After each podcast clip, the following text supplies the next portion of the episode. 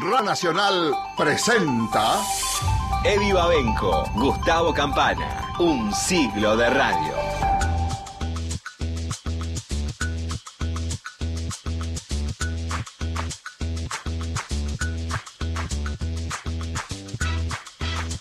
Seis de la tarde, tres minutos. Hola, buenas tardes. Qué bueno volver a encontrarnos en esta tarde de domingo con este sol de primavera, celebrando un siglo de radio, acompañando los festejos que, como ustedes saben, empezaron este 27 de agosto en el centenario de la radio en la Argentina. Hoy vamos a seguir una historia que empezó el domingo pasado con la segunda parte del recuerdo de dos programas históricos, ciclos que marcaron el rumbo en la M y en la FM entre mediados de los 70 y principios de la década del 80, la nueva generación de voces que instalaron dos revoluciones sin pedir permiso. El último domingo, eh, a través del relato de los protagonistas, además contamos la historia de Anticipos, ¿sí? con participaciones estelares de Eduardo Aliberti y Liliana Daun. ¿sí? Anticipos se escuchó todos los fines de semana entre 1981 y 1983 por Radio Continental. Hoy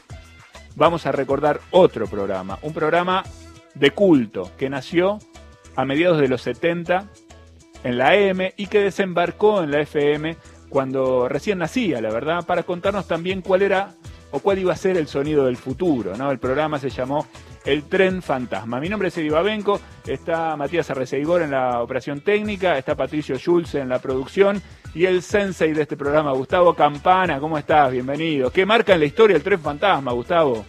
Sí, señor. ¿Cómo va, Eddie? Buenas tardes. Bien. Un abrazo a todas las compañeras y compañeros de la radio.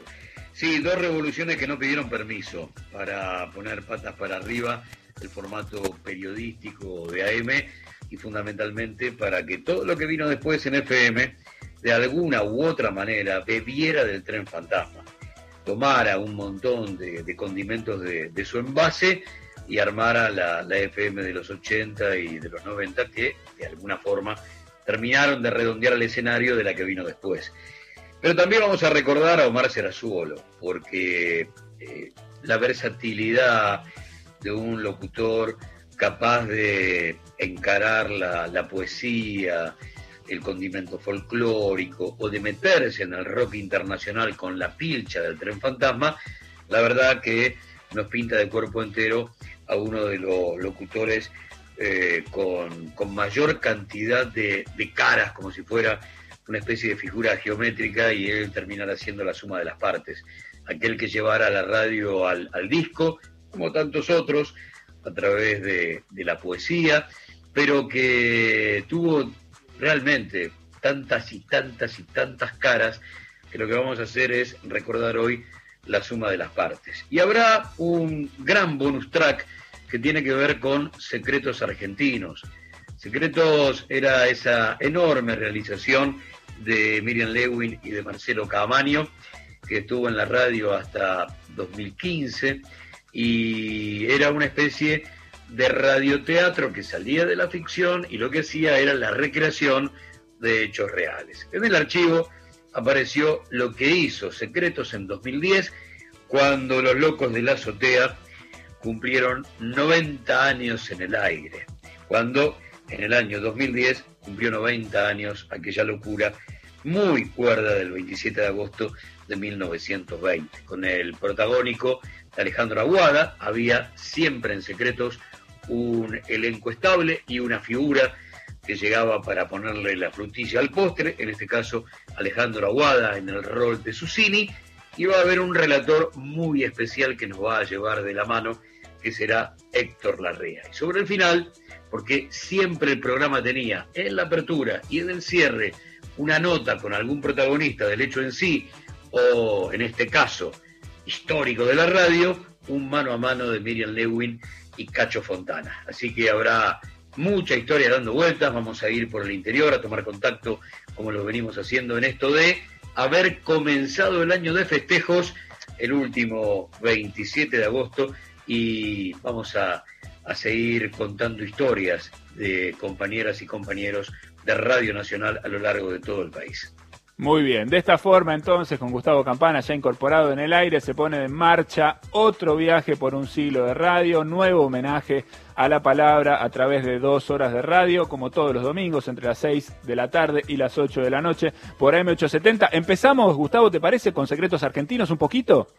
Sí, señor, y además un homenaje al radioteatro a través de una fórmula contemporánea. Lo que vamos a escuchar es 2010 capítulo destinado a los locos de la azotea, Susini en la piel de aguada y un relator, insisto, muy especial, don Héctor Larrea. En el Parlamento se debatía la carestía de la vida y la emancipación de la mujer. Era presidente don Hipólito Irigoyen, primer mandatario de la historia nacional, elegido por la ley Sáenz Peña.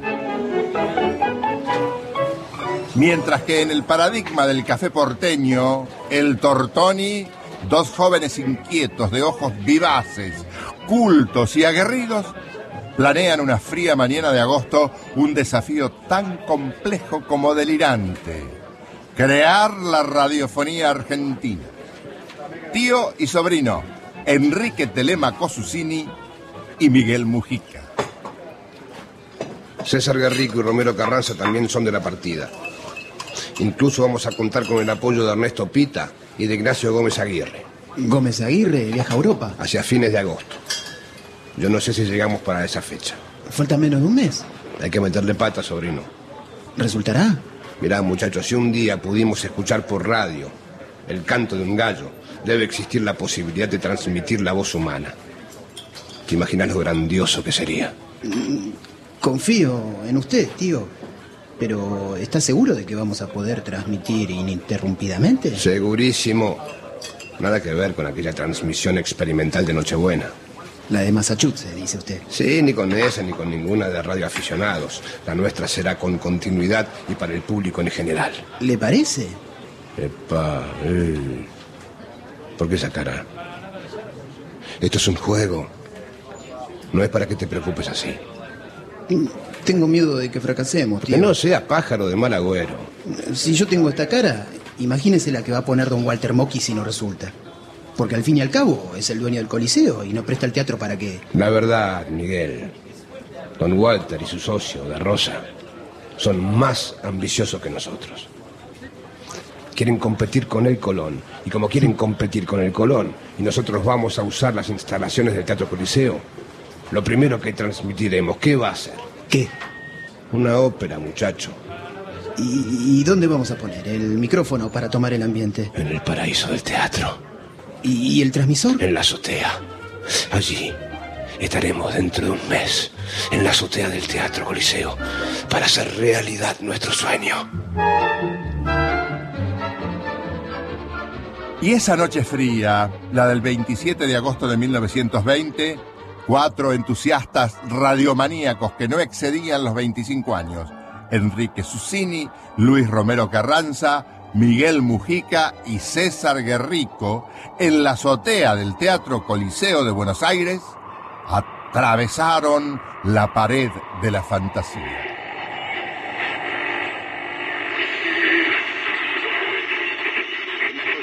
Radio Argentina les presenta hoy el Festival Sacro de Ricardo Wagner Parsifal, con la actuación del tenor maestro, la soprano argentina Sara César, el barítono Aldo Rossi Morelli y los bajos Chirino y Pachi, todos bajo la dirección de Félix von Tío, tía, vengan.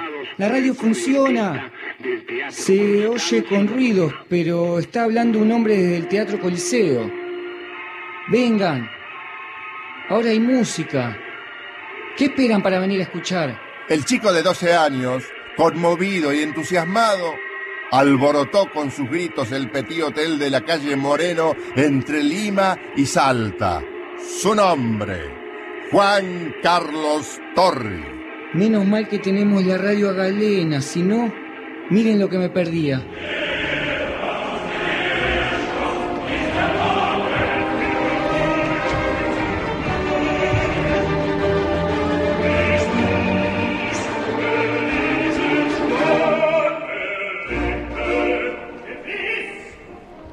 Lo real es ficción en Secretos Argentinos.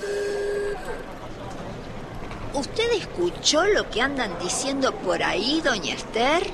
No, no sé de qué habla, Carmencita. Pero parece ser que unos locos montaron una antena sobre un edificio de un teatro para transmitir una función teatral. ¿Cómo para transmitir? Y a mi nuera se lo contaron así. Ay, no entiendo. Bueno, yo tampoco.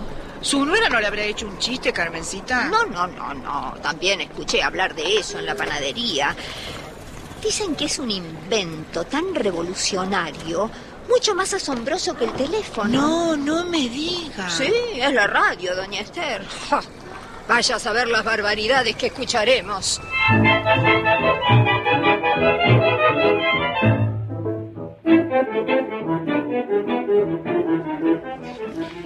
¿Ves? Aquí está, te leo. Ayer a la medianoche, una ola de sonidos onduló a través del éter como si se abrieran las más caprichosas, ricas, abundantes y nobles emociones en la ciudad entera con su sutil horizonte de armonías.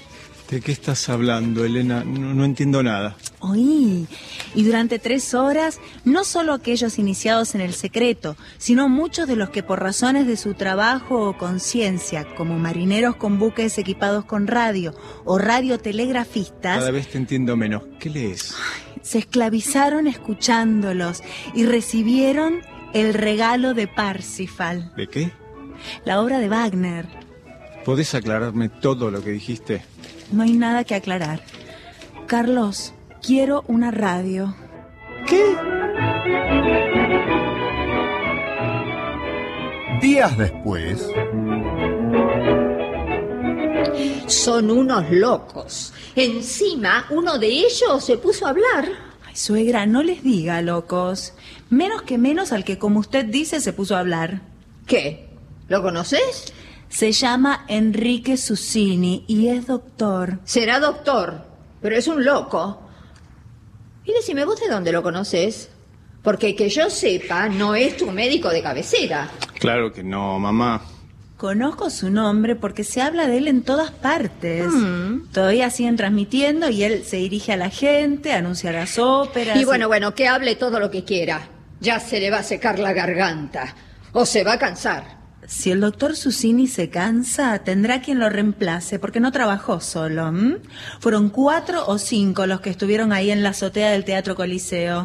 Ah, así que son cuatro o cinco los locos de la azotea.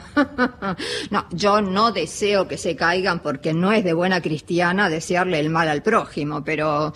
eh, sí, me gustaría que alguien les corte los cables. Bueno, si es que tienen cables, ¿no? O, o que se le rompa la antena, porque dicen que hay una antena. Así se dejan de embromar con ese invento de la radio. Ah, parece que está bien informada. ¿Y cómo no va a estar bien informada si en la ciudad no se habla de otra cosa? Tomá, calenta un poco el agua. Bueno, ¿Y cuándo fue que transmitieron? Hace tres días. Acuérdense de lo que yo les digo. El 27 de agosto de 1920 va a pasar a la historia. Pero qué historia ni qué ocho cuartos. Van a empezar a decir barbaridades por la radio. Yo no, no, no, no estoy dispuesta por nada del mundo a escucharlas. Aire. Un recorrido por la historia de la radio. 100 años de programas, sonidos, entrevistas. Un siglo de radio. Con Eddie Babenco y Gustavo Campana.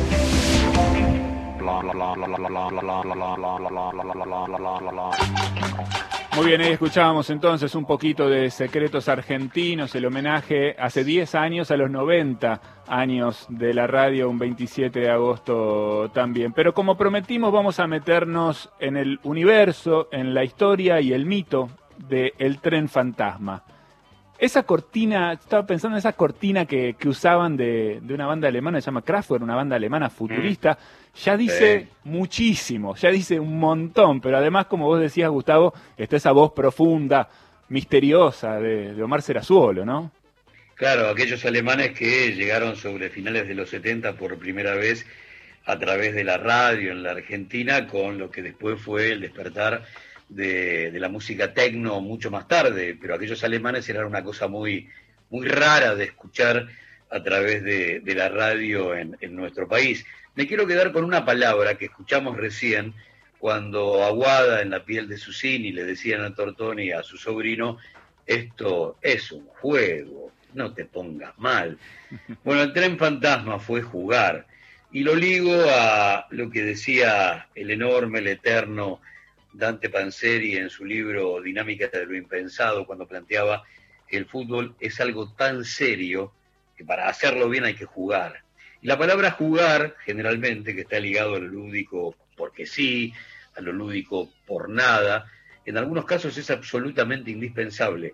Y si en el tren no jugaba Daniel Morano desde la idea y la concepción y no jugaba a la hora de la realización Omar solo los sonidos del tren no hubieran sonado de esta manera. Primera incursión en aquel histórico, mítico, ya de culto, tren fantasma. Gracias por jugar a la radio con nosotros. Gracias por entretenerse. Gracias por entretenernos.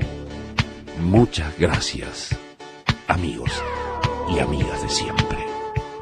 El tren fantasma no se va, se queda. El tren fantasma está, no estuvo, no estará, está en el mientras tanto.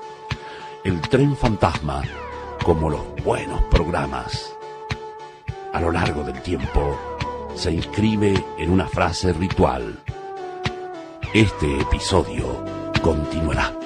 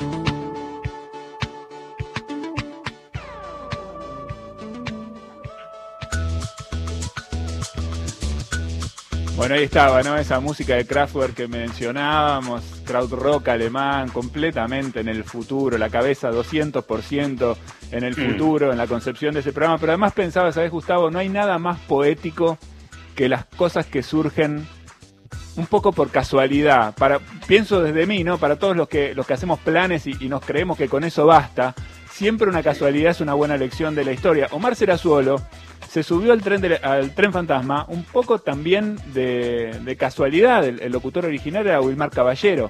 Pero bueno, había ahí una historia para, desarrollarse, tenían una razón para, para, juntarse, ¿no? Había un porqué y mirá, hoy estamos hablando tantos años después de ese mismo programa.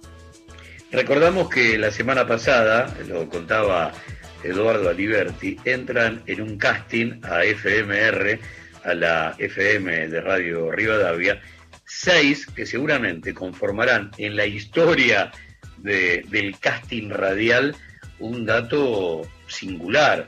Y eran el propio Marcelo Azuolo, Eduardo Aliberti, Liliana Daunes, Luis Fuxan, Beto Talión y Gladys Romero. Los seis, de excepción, recordadísimos, cualquiera de ellos en todas sus facetas, ¿eh?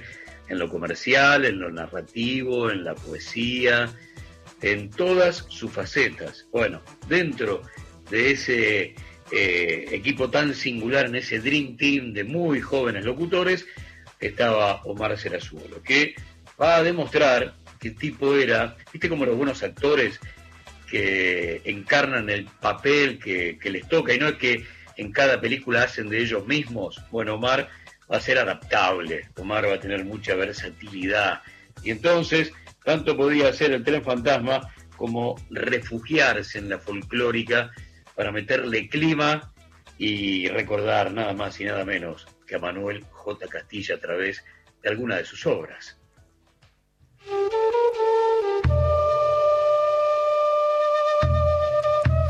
Bebo este vino en el almacén, esta clara ginebra. Y hablando con los otros bebedores de a pedacitos me hundo en lloviznas de lana. Un hombre canta solo y se escucha que una baguala larga le contesta lejos. Casi se duerme entonces. Hay lluvias pequeñitas en la oscura balanza. Lluvia de azúcar, lluvia de maíz, lluvia de trigo y afuera lluvia de agua que no acaba. De seis borrachos nace una alegría y yo me pongo triste y usted también y todos somos tristes. Allí el tiempo amarillo en almacenes y un hombre de bigotes le brinda espiridinas al silencio. Ahora huelo a cuero, a arreo larguísimo. Aquí en el suelo y en silencio, quieto, el pan de sal espera la caricia de la lengua del buey que lo disuelva. Cuando eso ocurra, yo tampoco estaré sobre la tierra.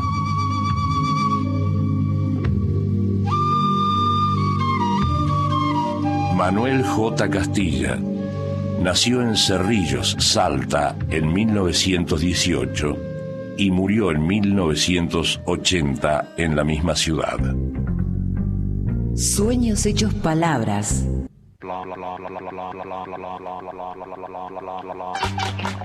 Muy bien, ahí la voz de Omar Serazuolo. 14 años sostenidos, sostenidos en el aire, perdón, estuvo el tren fantasma entre 1975 y 1989 con algún regreso eh, después desde Rivadavia, en la AM de Rivadavia, después FMR, en el nacimiento de las FMs y terminó en la Rock and Pop, que fue, Gustavo, heredera directa de esa misma estética, ¿no? No, no cabe ninguna duda. Todos son salieris de- del tren fantasma y fundamentalmente la rock and pop. Él no pudo estar en ese, en ese final, eh, básicamente porque ya era una estrella de Radio Continental y no se lo permitían.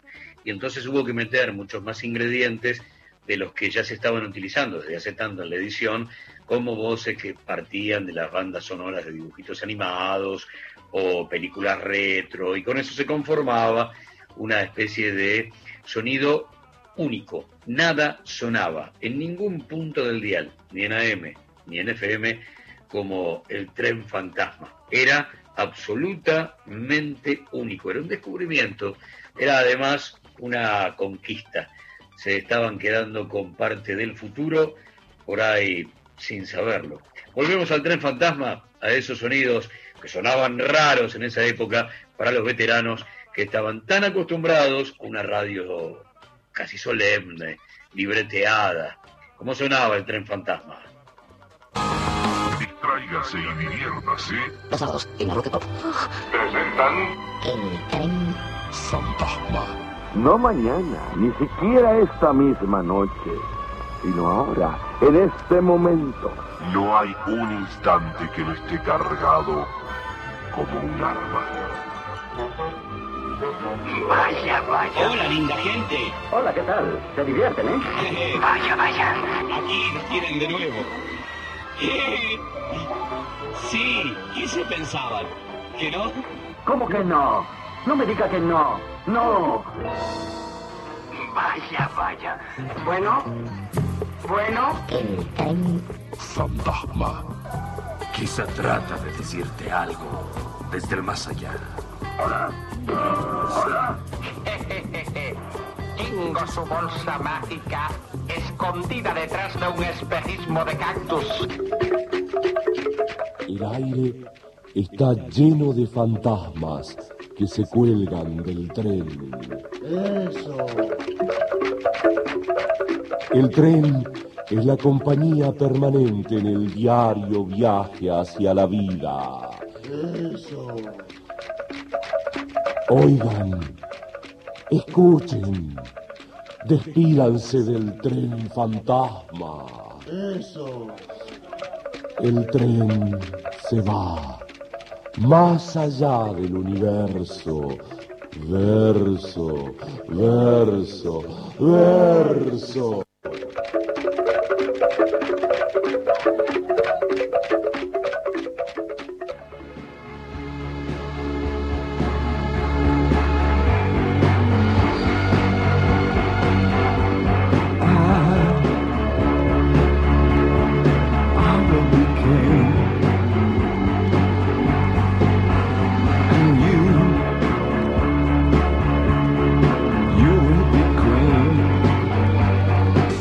Tren fantasma. Un pañuelo con cloroformo. El tren fantasma. Un inspector de bomberos perdido. El tren fantasma. 800 metros de luz blanca.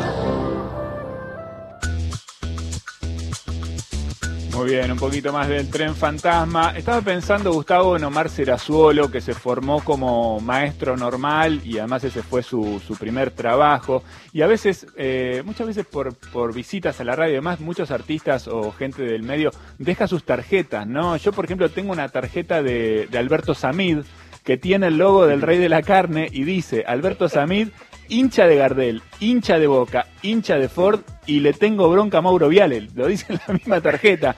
Me acordé porque la de Serazuolo, que también tenía, decía así, maestro rural, locutor y periodista.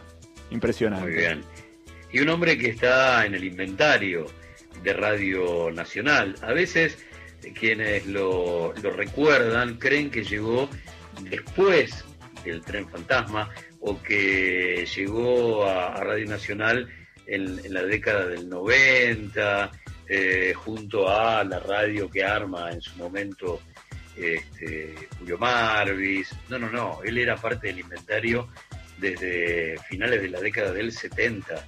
Eh, por lo tanto, es un hombre que ha tenido una presencia en Radio Nacional, primero en Ayacucho, después en 555, enorme en AM, FM, eh, en la 870 o en la folclórica. Ha sido una de esas voces que ha marcado a fuego eh, la etapa contemporánea de la vieja radio del Estado. Yendo a la otra, a la otra mitad, un poquitito más de aquel que le metía sonido campero, sonido del país profundo, haciendo citrus, aquello del entrerriano Teodoro Rubén Fretzman. Citrus.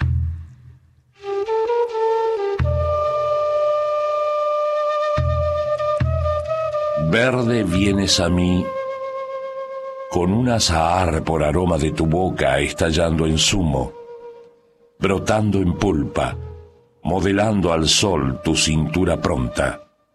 Bailas, mecida por la brisa que acaricia tu pollera de hojas, y caes a la arena, y ahí te encuentro para madurarte entre las sombras. Teodoro R. Frechtman nació en Concordia, Entre Ríos, en 1948. Aire. Un recorrido por la historia de la radio.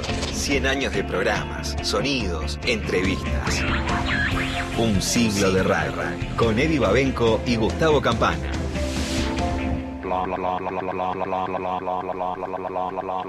6 de la tarde, 35 minutos, seguimos en un siglo de radio nacional AM870. Venimos hablando del tren fantasma, de su importancia en la historia, de su visión de vanguardia. Pero detrás de toda gran idea hay personas, ¿no? Hombres y mujeres que dejaron su huella. Y si hablamos del tren fantasma, ese hombre es Daniel Morano, productor, realizador de radio y televisión, músico, cantante, broadcaster, creador del Tren Fantasma, entre muchas otras cosas. Recién escuchábamos un poquito de Peter Capusotto y sus videos en el anuncio de que, se, de que volvió a la televisión pública. Bueno, también está detrás de eso Daniel Morano en línea con nosotros. Bienvenido Daniel, gracias por acompañarnos. ¿Qué haces, Babenco?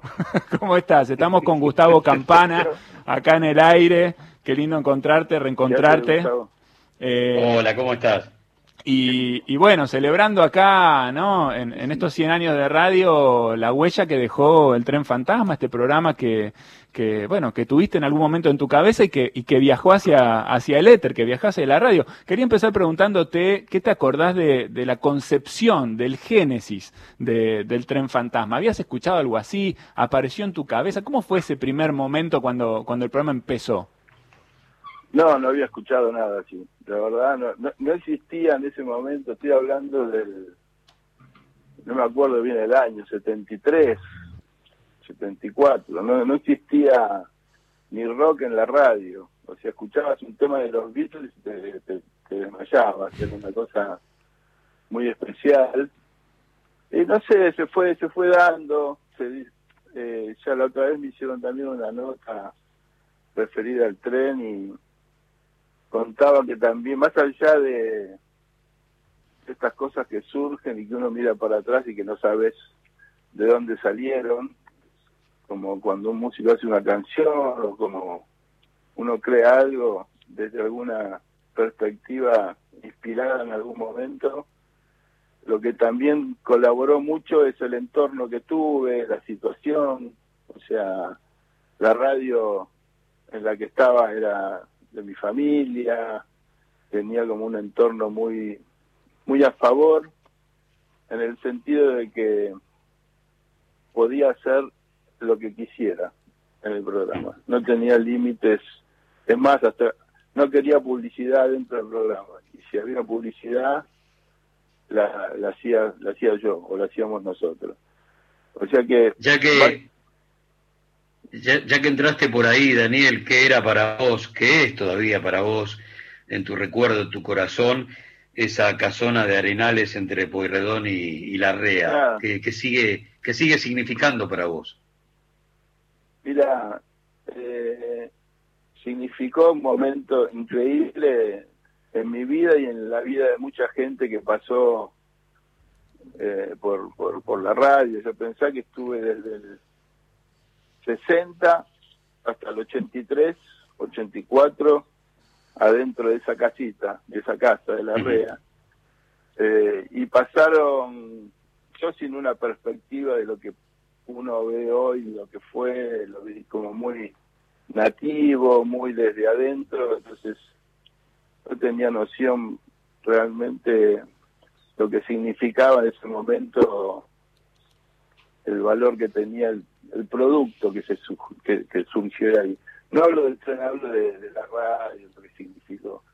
Eh, y nada, hoy mejor me callo la opinión cuando paso terminales. Eh, lo que- pero eh, nada, fue, fue una época increíble y quería redondear cuando Sí. hablaba del entorno. A mí me pasaba algo que yo tenía. Yo empecé en la radio con como en la discoteca. El primer trabajo que tuve en mi vida fue ordenar los discos que venían de los sellos, catalogarlos y ponerlos en la discoteca. Eh, y después, poco a poco, eh, me empecé a vincular, empecé a hacer programas, hacía algunos programas que no eran el fantasma, era, empecé con una voz en el camino, musicalizaba un programa que era para la noche, para camioneros, que me encantaba. Pero tenía 17 años, 18. Lo, lo que empezó a pasar es que en la radio había muchos canjes y en esos canjes había pasajes en avión. Entonces yo tenía la suerte de poder viajar cada 40, 50 días eh, a, a Nueva York, Londres, Miami a comprar vinilos. Entonces vos imaginate lo que era en ese momento poder traer 100 vinilos por cada dos meses o 150, donde en ese momento lo que era un vinilo, hoy se pierde un poco la noción de lo que significaba en ese momento tener un disco que no estaba editado en la Argentina y que no se conocía. Era como una un activo eh, increíble porque no no había manera de que el otro lo escuche si no fuera o porque lo pasás por radio o porque se lo prestás. O sea, no había, no había, eh, eh, ¿cómo se llama? Otra variable. Entonces, el valor que tenía eh, era incalculable, ¿no? Así que un poco eso me formó mucho viaje, mucho ver, mucho adivinar y, y un poco también de, de un gusto alternativo que, que me acompaña desde siempre. Eh, es verdad ¿Por qué porque Omar? Omar, Omar un genio, Omar un genio, la verdad que la historia con Omar es, es muy es muy graciosa porque yo empecé el tren con con como se llama Wilmar Caballero, con otro conductor, pero que a los tres, cuatro meses se, se fue a vivir a, a Comodoro Rivadavia. Y me quedé sin conductor, y ahí estaba, hacía muy poquito había entrado Omar Celazuelo de Avenida de Córdoba, y estaba trabajando, no me acuerdo si era como, sí, como locutor y como jefe de locutor, creo que no tenía programación, hacía locución, pero estaba como tema más administrativo. Y ahí pregunté eh, a mi vieja, no me acuerdo a quién le pregunté si había algún locutor, y me dicen, pues fíjate, entonces Omar se la sola. Y era muy gracioso porque Omar era, o sea, el tren para él era una cosa de otro mundo. Yo era el hijo del dueño de la radio, entonces eh, eh, tenía todo ese concepto de que los textos que le dábamos no los entendía y eso era nos divertía más todavía pero eso duró poco. Duró todo ese desconcierto de Omar que al principio fue eh, un activo también de- del tren. No sé cuánto tiempo pasó pero después Omar le cazó la onda y, y bueno, le agregó todo lo que todos conocemos, esa impronta, los silencios. Hay Eh, algo, hay algo igual, Daniel, eh, en el sello de, del tren que tiene que ver justamente con esto que vos estás describiendo de Omar, ¿no? Como una cosa de encuentro entre opuestos que todo el tiempo, ¿no? Producen algo nuevo, como movimiento de tesis, antítesis, síntesis permanente, ¿no? Hay algo en el juego del programa que, que tiene que ver con eso. Yo no sé si lo pensaste así o bueno, o te salió así. Sí, totalmente, es así y, y todavía conservo ese formato que creo que es eh, muy interesante, que es el contraste, ¿no? El contraste yo creo que eh, a mí me dio un poco entre el contraste encontraste el punto, ¿no? Y, y, y el tren no era, obviamente que era subjetivo, era una selección que no tenía un, un proyecto eh, planificado ni estratégico, pero como tuve una formación, vos pensás que yo escuchaba todos los discos que llevaban a la, a la radio, escuchaba jazz, tango, rock, bolero, el bolero siempre fue algo que me marcó, me, me gustó muchísimo. Entonces, eh, bueno, mi gusto fue el que estaba en el tren, básicamente, pero siempre, eso que vos remarcaste, y es eso, el contraste a veces hace, eh, te marca las sombras y las luces. Entonces, un tema de especial al lado de un bolero eh, eh, resaltaba más que al lado de, de Bob Marley. Es, era así. Y Omar un poco era eso, Omar eh, de música, Omar, o sea, no, escuchaba folclore y Sandro, era fanático de Sandro, Omar lloraba, escuchaba a Sandro y lloraba. Era, es verdad, en serio, se, se emocionaba. Pero bueno, después, eh, eh, nada, fue un- mucho cariño hubo en el grupo, ¿viste? Eh, con Aníbal, con los operadores, fue como un, un clima de años donde estaba todo permitido y como se llama y, el la línea conductora era pasarla bien rescatar eh, el, el buen gusto, la onda, yo qué sé. No fue planificado, la verdad, pero fue que fue una consecuencia también del clima que se vivía en la radio. Eh, Había un clima de mucha, eh, ¿cómo se llama? Eh, mucha alegría. No sé si Muy era bien. una fantasía mía, o- pero me lo, re- lo recuerdo así. Daniel, para, para cerrar, hablamos de la FM de Rivadavia, hablamos de Omar, hablamos del tren, contaste tu historia, citaste musicalizadores, la importancia de los operadores en un programa que tenía tanto chiche, tanto hermoso cotillón, y, y en este programa que estamos recordando a hombres y mujeres fundamentales de la historia de la radio, ligado a FMR y también a, a tu vida, yo creo que cierres con, con un par de minutos hablando de Juan Alberto Badía, que fue Sí, un hombre fundamental en esa FMR. Sí, Alberto, Juan Alberto, aparte, eh, corto, yo empecé con Juan, lo conocí a Juan cuando yo era el jefe, en un momento, al final fui jefe de discoteca, que quería decir esto era que tenía que revisar un poco las listas, ¿no? En función de acuerdos discográficos que había, ¿no? Eh, pero ahí metía mi la cola del diablo y a Juan le sacaba todo lo que era Sergio Net y todo eso se lo sacaba y las listas y Juan me venía a ver eh, y yo le metía rock, me acuerdo, pero, pero así empezó, pero después Juan la verdad que era pocas personas tan cálidas y, y buena onda como con Alberto.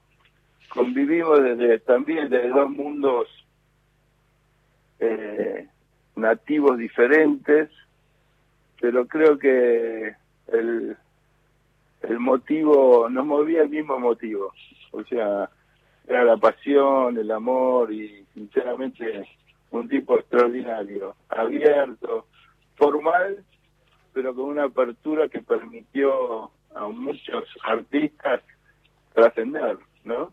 Eh, así que me acuerdo de los programas de Rivadavia, Flita Juventud, me acuerdo como había un montón, y después a la tarde con Tinelli, Ujú. terminaba el programa con, con Tinelli y desde ahí empezábamos nosotros, teníamos el cruce con... Así que conviví mucho con Juan Alberto y lo, lo, lo quise muchísimo. La verdad me pareció un tipo extraordinario, extraordinario. Y lo felicito a ustedes que están en él. Yo recién cuando, antes de, de entrar al aire, escuchaba las promos, ¿no? Creo que hay como radioteatros. Me, me- generó una, una, no sé, una adrenalina especial. Eh, la AM, la radio sigue siendo mágica, la verdad que es extraordinaria. Me encantaría que pueda sus, sus, sus, eh, subse- ¿cómo se dice? Eh, que, que tenga una manera de subsistir eh, económicamente más allá de, de, de, de los nuevos medios. ¿no? Me parece que es un activo eh, que tiene que seguir. Así que es, bueno, es el eh, gran problema hoy, ¿no? Con los proyectos de vanguardia, en ese sentido, ¿no? La, la posibilidad de que subsista. Hoy que hablábamos del tren fantasma, ¿no? Y cómo pudo sobrevivir en ese punto, la verdad que hoy es una, es una gran pregunta todavía abierta, ¿no? Sí, igualmente te quería felicitar, Eddie, por tu trayectoria también. Te, te requiero, siempre me acuerdo de vos y me encanta lo que estás haciendo. Eh, Gracias, Dani. y a, a, a Campana lo, lo conozco muy poco, pero bueno, los, los, los felicito por estar ahí empujando la vida de la radio.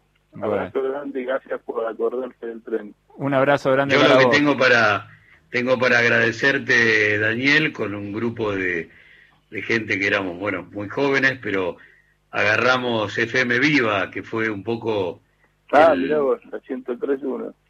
Sí, señor. Y, y un poco todo lo que contaste sobre lo que había sido FMR, de alguna manera volvió a vivir esos años de principios de la década del 90 en FM Viva. Así que Totalmente, de totalmente. alguna manera ese espíritu uno lo, lo tiene más o menos claro. Lo Muy bien, bueno, Dani, abrazo. un abrazo, Abrazo enorme. ¿eh? grande. Gracias por este grande. por este rato de charla. Qué lujo nos dimos, Gustavo, el creador del Tren Fantasma, entre otros grandes eh, proyectos de, de la historia de la radio. Peter Capusotto en la radio también, ¿te acordás, no? Lucy en el cielo con Capusotto, programa claro. que, que recordamos acá en algún momento y que seguramente vamos a volver a, a escuchar. Así que ahí pasaba entonces en el aire de un siglo de radio Nacional AM 870, Daniel Morano recordando algunos momentos del Tren Fantasma. Vamos a ponerle un poquito más del Tren Fantasma al aire, ¿te parece, Dale. Gustavo?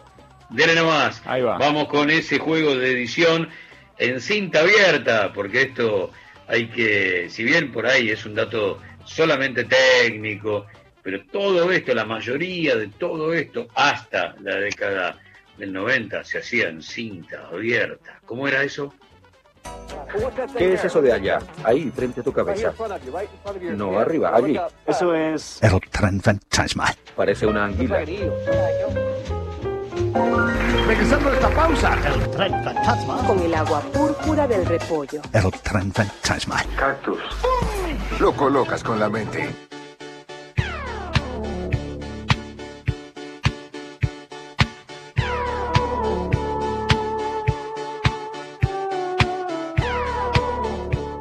Buenas tardes.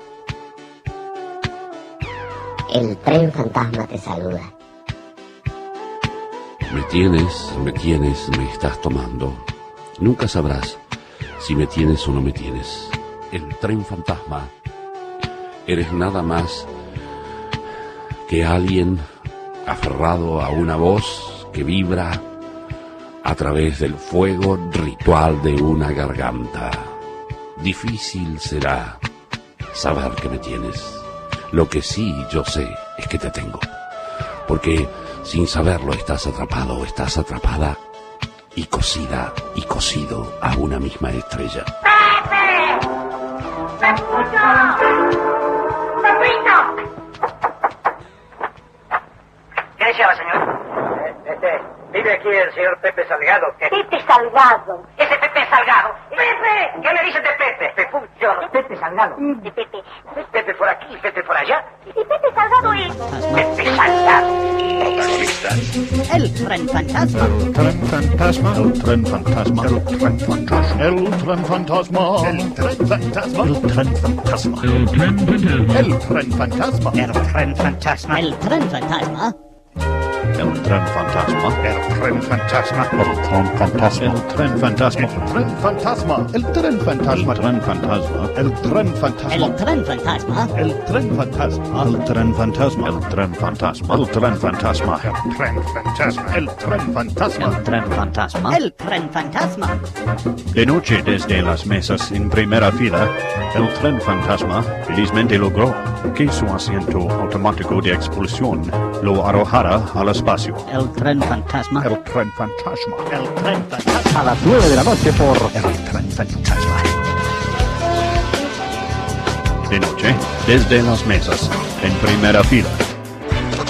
Continuamos en Un siglo de radio. Con Eddie Babenco y Gustavo Campana. Por Nacional. Muy bien, ahí escuchábamos entonces un poquito más del delirio, esa cosa intertextual, psicodelia, mucha psicodelia, ¿no? Y también tal vez un anticipo del relato fragmentado y aparentemente sin sentido que tal vez hoy leemos en Twitter, pienso, ¿no? Esa cosa de cosas pegadas en un collage que construye una idea nueva, eh, rara y curiosa, ¿no? De eso se trató también el tren. Empezábamos a escuchar por radio voces distorsionadas y como planteábamos hace un ratito, mucho juego con bandas sonoras de dibujitos animados y películas retro, básicamente películas argentinas. Y, y en ese juego, insisto, donde el, el editor tenía un rol fundamental, se laburaba a la, a la vieja usanza, con cinta abierta. Todavía en la década del 90, como recién yo recordaba en, en FM Viva, que es un poco la, la reencarnación de FMR que llegó a Rivadavia después de la etapa de FM Inolvidable y antes de la 1, Claro. eh, había cuatro o cinco este, grabadores de cinta abierta que eran móviles. Eh, eran, eh, tenían rueditas eran transportables, y habían llegado a la radio, yo te estoy hablando del año 91, 92, habían llegado a la radio en 1978 para ser llevados a la cancha y poder editar ahí la reiteración de los goles en el Mundial 78. Con eso se seguía laburando, eran máquinas alemanas que se bancaban lo que sea, y con eso se seguía laburando. A esa altura del partido, recién se empezaba a, a laburar en CD y todavía en Olivetti, ¿eh? nada de, de PC que llegaron por allá por fines del 92 principios de 1993. Es casi estar hablando de la prehistoria Sí, para, para el hecho pero era- de la edición, Sí. para ese bordado a mano. Uf, Era muy lindo ver, mucho. Gustavo, a los, a los editores trabajando con esas máquinas, ¿no? Porque era un espectáculo ¿no? digno de televisarse, ver la velocidad con la que sacaban, ponían, cortaban, pegaban, una cosa espectacular.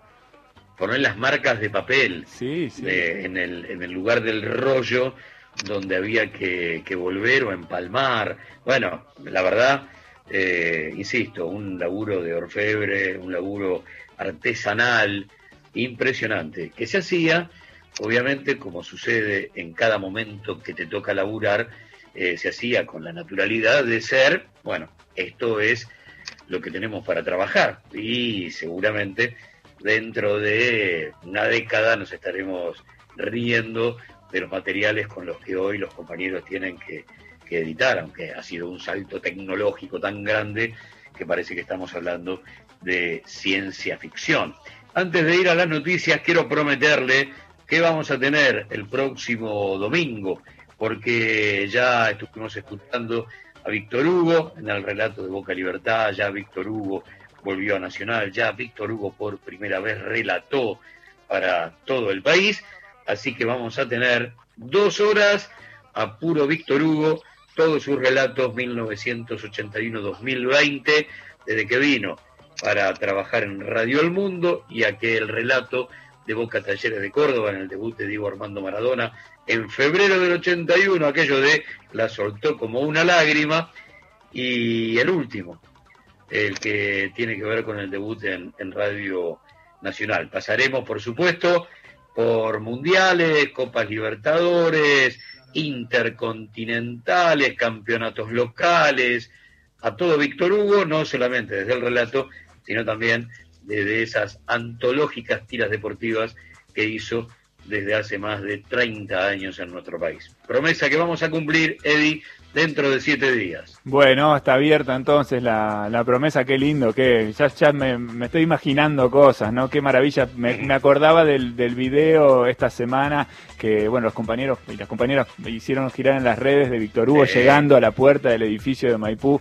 Eh, una, tenés que ser Robocop para no emocionarte, ¿no? Con una, con una imagen Sí. como esa, realmente es espectacular. Así que esperamos entonces a la próxima semana eh, el, el programa dedicado a la figura de Víctor Hugo Morales. Mientras tanto, ahora vamos a dar paso a las noticias. Cuando volvamos, seguimos repasando el tren fantasma, a Omar Serazuolo y un montón de sorpresas más. Nacional Noticias.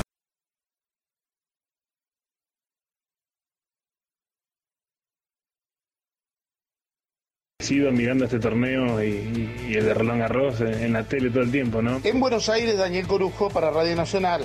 Tránsito. Entre Ríos, por los dos puentes Zárate, Brazo Largo, regresan muchos camiones al puerto de Buenos Aires y al puerto de Frutos y al puerto de la zona de Richieri. Por otra parte, recordemos que la ruta 9 se debe transitar a 110 para autos desde Rosario y a 90 para micros autorizados. Recordar que el día de mañana abre nuevamente las plantas de BTV en la provincia de Buenos Aires y la capital federal. Se puede pedir turno únicamente por página web. Ernesto Arriaga para Radio Nacional. Datos del tiempo. En San Salvador de Jujuy, la temperatura 21 grados 8 décimos, humedad 22%, cielo despejado. Aquí en Buenos Aires, la temperatura 19 grados 2 décimos, humedad 21%, cielo despejado. Informó la radio pública en todo el país. Más información de nuestras 49 emisoras en toda la Argentina. Radionacional.com.ar Nuevos aires en la radio en todo el país. Lo que vos necesitas son nuevos aires. Nacional, la radio pública. Por eso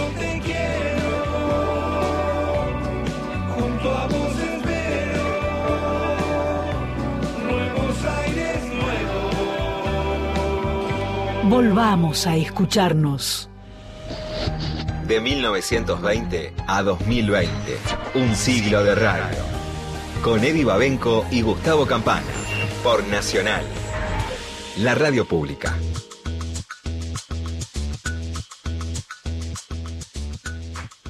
Siete de la tarde, tres minutos, segunda hora de un siglo de radio. En el comienzo del programa, Gustavo Campana prometía, y siempre que promete cumple, eh, fragmentos de secretos argentinos y una charla especial entre Miriam Lewin y Cacho Fontana. ¿Es así, Gustavo? Claro, porque Secretos tenía al principio y al final un diálogo, un mano a mano de Miriam con algún protagonista de la historia, o en este caso, festejando los primeros 90 años de la radiodifusión en la República Argentina, a uno de los grandes protagonistas de todos los tiempos. Entonces, vamos por la primera parte de ese mano a mano entre Cacho Fontana y Miriam Lewin, que va a tener como eje central nada más y nada menos que al edificio donde se produjo esa nota, el mismo en el que estás hoy laburando, el que ocupa Radio Nacional y que fue el lugar soñado a mediados de la década del 30 por Heines para levantar Radio del Mundo. Primer capítulo entonces de Miriam Lewin, Cacho Fontana. ¿Qué significa este edificio de Maipú 555 para usted? Y es como si mi segunda casa, ¿no? Este, un día pude aparecer aquí en el- un estudio cercano, dar una, una prueba. Después de yo venir, atraído por las voces de los locutores que formaban parte del plantel efectivo de la radio, fui descubriendo que la radio eran las voces, que las radios cambiaban a medida que los tonos de los locutores iban dándole su personalidad, su modalidad, su estilo, su manera de decir. Únicamente yo escuchaba las voces de mis viejos y las voces de la radio. Y resulta que a mí lo que me impresionó era que iba girando el dial de aquella radio primitiva e iba cambiando las voces de los que anunciaban lo que ocurría o lo que, lo que la radio estaba transmitiendo. Y no me interesaban los, las atracciones musicales ni lo que en ese momento era la programación artística. ¿Quiénes eran, Cacho, las grandes voces de ese momento? Y bueno, eh, voces comerciales como Jaime Más, como este, Eduardo Piovano, como eh, Juan Monti, como eh, Arnoldo Chamó, como eh, Rafael Díaz Gallardo, como Viloria, como después Antonio ya entramos casi prácticamente juntos. Darío Antonio Ca- Carrizo. Antonio Carrizo, sí. Yo siempre le digo, no lo puedo nombrar todos juntos. Porque, porque es Antonio. Porque son amigos. Somos amigos, es mi maestro. ¿Cuándo lo conoció Antonio Carrizo? Lo conocí aquí cuando yo llegué a hacer este, la prueba eh, en el estudio aquel, en el, G. Eh, no sé por qué él, yo era el quinto suplente y él me... Un día me vio por la giratoria, que siempre lo cuento, que tenía puerta giratoria a la radio, y él dio la vuelta y me dijo, vos sos el nuevo, ¿no? Y le digo, sí, imagínese lo que era que Carrizo me hablara. Una ¿no? emoción. Pues sí, dirigir una emoción muy grande. Entonces, eh, me dice sí. Y me dice dos palabras o tres que sintetizan una carrera, ¿no? Me dice, larga el bolero. ¿Qué quería decir? ¿Qué significaba? ¿Qué? Que Radio del Mundo tenía un tono, no monocorde, pero un tono de bolero. Hola, el R1, el RX, Radio El Mundo de Buenos Aires, o Radio El Mundo, su red azul y blanca de emisoras argentinas, dentro de este tono. No el R1, no, ni, ni más abajo ni más arriba.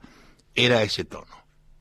Entonces, él ya había transgredido un poco esa modalidad, porque la notaba un tanto como eh, ya transitada, había que meterle un poquito de pimienta. Y él ya había levantado el tono dentro de una radio que aquí no se podía mover mucho las cosas de cómo estaba todo armado. Era rígido. No era rígido, era su estilo, Ajá. su modalidad. ¿Y Carrizo cómo lo hacía? A ver. Estaba cambiando, no, Antonio hablaba así como le digo, el R1, el, porque él además cambió varias cosas.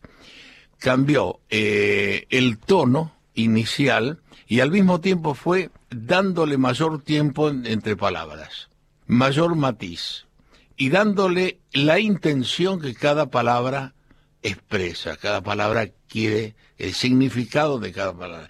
No se puede decir morir y vivir del mismo, morir y vivir en un relato, uno está en un relato, ¿no? Entonces, si uno le quiere dar la intención que la palabra tiene, sería, este, porque morir y vivir, ¿no? La intención y el valor del tono en la palabra. Antonio comenzó a regular ese, ese tipo de, de- de manejo de la palabra eh, y además a darle un espacio. ¿Qué gana este tipo con el espacio? ¿Qué gana? Gana algo que después nos fuimos dando cuenta y que él zorramente lo manejaba y todo el mundo eh, no, no llamaba la atención realmente porque aquí a uno le daban un libreto para todo. A las 10 de la mañana como a las 3 de la tarde había nadie entraba nadie asumía el, micrófono si no tenía que decir y alguien le estaba diciendo a usted cómo presentar el programa. Entonces Antonio empezó a leer y como todos venían ya sabiendo de la sala de locutores que hoy está ocupada por un montón de cosas allí eh, repasado el libro y marcado con comas, con entre, este, entre paréntesis y, puntos suspensivos, él entraba, agarraba la, página mal, ¿no? Ya la agarraba así como, como displicé, como diciendo, ¿esto qué es? Vamos a ver qué decimos. Entonces él llegaba y ya en lugar de decir plenamente lo que estaba allí escrito, él incorporaba, porque tenía un manejo del castellano muy diferente al que era, era habitual. Y entonces empezó a darle ese tiempo a la palabra como yo le estoy diciendo ahora. Y él decía entonces, si el tango que vino, que recién arriba, que recién nos llega, él mientras decía una palabra leía la otra. Ahí está el misterio.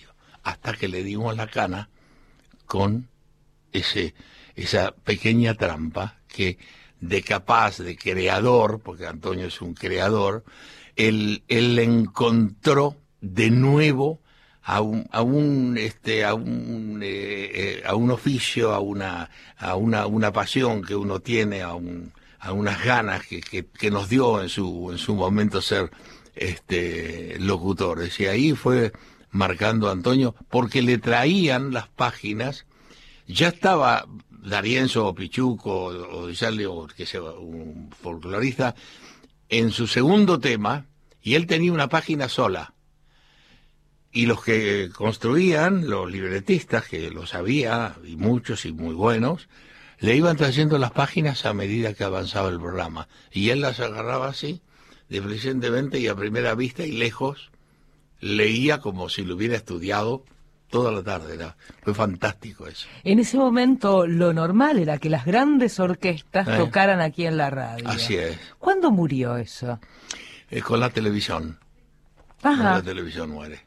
La televisión además ha girado la atracción de los medios, porque la televisión, claro, compite en el horario donde la familia puede estar reunida, no en horarios de mediodía, ni de mañana, ni de tarde, sino es lo- la compañera de la cena o, de la comida a la noche. Entonces, ¿qué pasa? Giran las atracciones. Las atracciones de la radio de gente que presentaba con smoking acá, de los locutores estaban de smoking, ¿no? Y las orquestas con la mayor elegancia posible, este, poniéndose lo mejor, como se pueden poner ahora para ir a, recepciones. Arte en el éter. 100 años de voces que hicieron grande a la radio. 1920-2020. Un siglo de radio. 7 de la tarde, 12 minutos, ahí estábamos todos embelesados, un poco escuchando a Cacho, qué, qué manera de atraparte, ¿no? Qué manera de contar las cosas de una forma en la que no te suelta, te muerde la oreja y no te suelta, Gustavo. La verdad que fue una clase. Yo anoté tantas cosas de, de, de este relato y, y lo primero que quiero decir es que el que se llevó la puerta giratoria de Maipú 555 lo Sí. estamos esperando.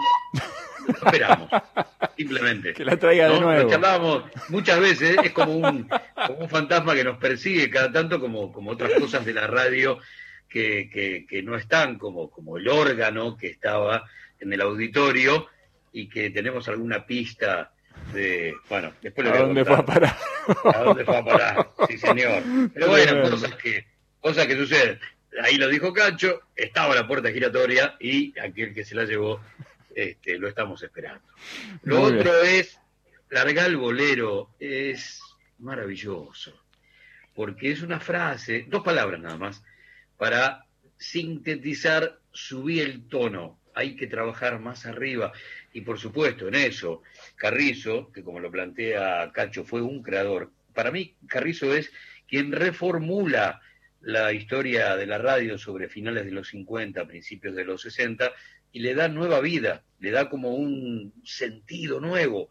Ahora, el que después empuja para que esto sea realidad es Cacho Fontana. Y lo va a contar ahora, porque el asunto era qué hacer con la mañana. A ver, si la tele se come la tarde-noche, ¿en qué momento no hay tele?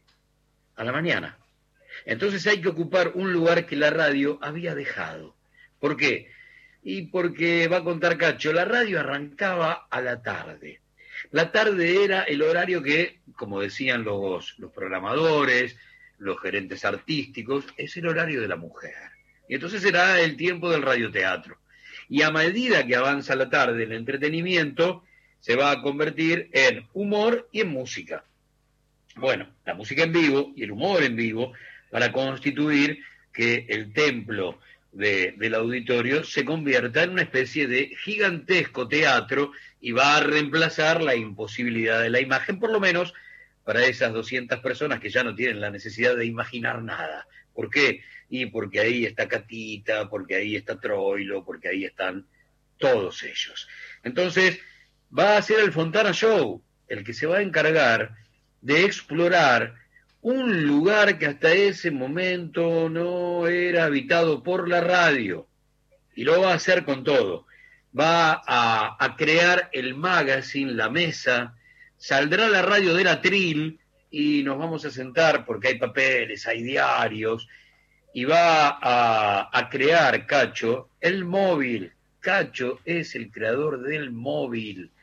Le va a poner antenas de UHF a, a- los coches de Alberto J. Armando, que tenía una concesionaria ahí en Avenida La Plata, se los saca dos o tres por canje, y salen a ver la experiencia, que después, por supuesto, se, se termina eh, anudando mucho mejor, obviamente, a través de los móviles reales, pero el hecho de decir cómo saco la radio a la calle es una enorme preocupación.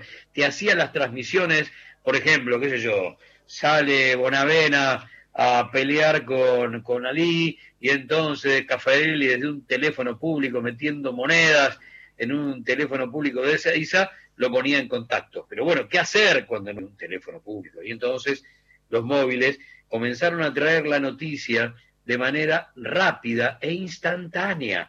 Por ahí, para quien nos está escuchando y no tiene muy claro de qué estamos hablando, la tele recién pudo ser inmediatez y principio de los 90 con Crónica, que era el único que tenía móvil satelital, y después la mayoría de los canales sobre mediados y finales de esa misma década. Pero ¿cómo era hasta ese momento ir a transmitir un hecho determinado? Era buscar la- el edificio más alto, por ahí había que tirar 500 metros de cable, probar, listo, salimos, dale, vamos. La radio ya hizo como mínimo tres salidas cuando la Claro. tele pudo conectar.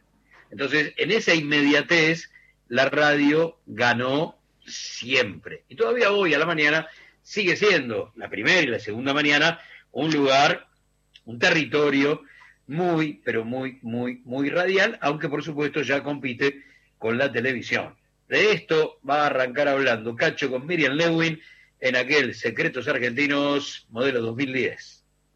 La radio era a partir de las, no sé, a la tarde, a las cuatro y media de la tarde iban los radioteatros, que era un horario de mujer, era para, la, para las señoras. En la mañana no era nada. Al revés que ahora.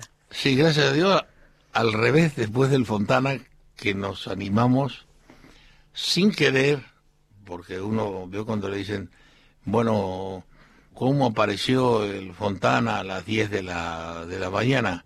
Es que a las 10 de la mañana, yo después de cinco años de, de suplencias, me nombran locutor y me mandan a la mañana. Y me mandan a la mañana con Beba Viñola, que es una de las más grandes locutoras de la historia, y este otra chica, Idela Valle, que, que recién empezaba o tenía menos, menos consideración popular. ¿Año, Cacho? 1955. Noviembre de 1955 a mí me, me nombran, después de tantos años, este el, eh, locutor oficial. Que era el sueño de mi vida. Yo no tenía otro sueño. Ser locutor de Radio El Mundo. Nosotros veníamos con Riverito. Radio El Mundo era aquí, donde ahora está Radio Nacional, hablando acá. hablando de Radio Nacional, todo esto en mi casa, todo esto viví años de, de, de mi vida, todos estos micrófonos, vi ensayar a todos, los anuncié, los, los, los, los- los vi, los conocí, los, los besé, los, los recuerdo. Es muy emocionante estar en esta casa. ¿Cómo construyó usted el programa? Porque no, no había No tradición de la mañana radial. Bueno, el tema era así. Había un programa que, se, a las, que iba a las 10 de la mañana, que se llamaba, no, no recuerdo si, Música y Cosas, una cosa así. Y eh, Beba tenía una risa, tiene, gracias a Dios, una risa muy fácil. Yo no la, no tanto, pero si me doy máquina, eh, la tenía. Y Aire también lo mismo. Y nos comenzamos a reír en un horario donde no... Lo que era importante era que de 7 a 8 se leía el diario El Mundo. Esa era una... La radio hacía la apertura a las 7 de la mañana. Y de 7 hacía un noticiero y un, y un programa de tango y este siempre a la mañana el tango y de 7 a 8 se leía el diario El Mundo, que era el diario de Editorial Jaime, de los dueños de, de la radio. Entonces comenzamos con, con ese sentido, con ese, con ese ritmo, y digo, yo voy a hacer un, yo quiero hacer un programa, hablo con Migré, con Alberto Migré, con Miguel Coronato Paz, con Hugo Moser y con Carlos Arturo Orfeo, a los cuales yo colaboraba en los programas de ellos, obviamente. Y le digo, mire, tengo una idea de poder hacer un programa de una hora con música, con palabras, con historias, con, con humor, con noticias, tal vez con reportajes, todo como concentrado y con un gran ritmo que la mañana no tiene porque la única lo único que tiene la, radio es cadencia, hacerlo con otro, con otro, con otro ritmo, con otro estilo. Dice, bueno, Cacho, eh, lo- no sé, eh, díganos. Entonces lo primero que hice fue comprar, animarme a entrar a- ahí abajo, donde está todavía la, el que era el director de la radio era Carlos Aloé, era el hermano de Dante, El gobernador de la provincia de Buenos Aires, ¿no? Era director de esta radio. Que un día vino un, un que en paz descanse, ¿no? Un día vino un organista y le dicen al, al OE, mira, tengo un artista ahí, un, este, para poder meter en la, en la radio, un representante, ¿no? Si me das una mano, si me da una mano, se lo voy a agradecer. Y entonces, dice, ¿y qué hace?